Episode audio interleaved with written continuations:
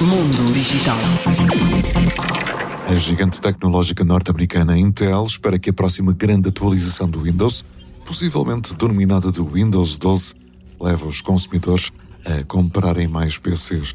Quem o sugeriu foi o responsável da empresa David Gisner, que referiu ainda que o novo Windows pode impulsionar a venda de PCs já em 2024. E por falarmos no próximo ano, a Intel já está a preparar uma nova plataforma de processadores para desktop, os Meteor Lake, pronta para o novo Windows. Mundo Digital.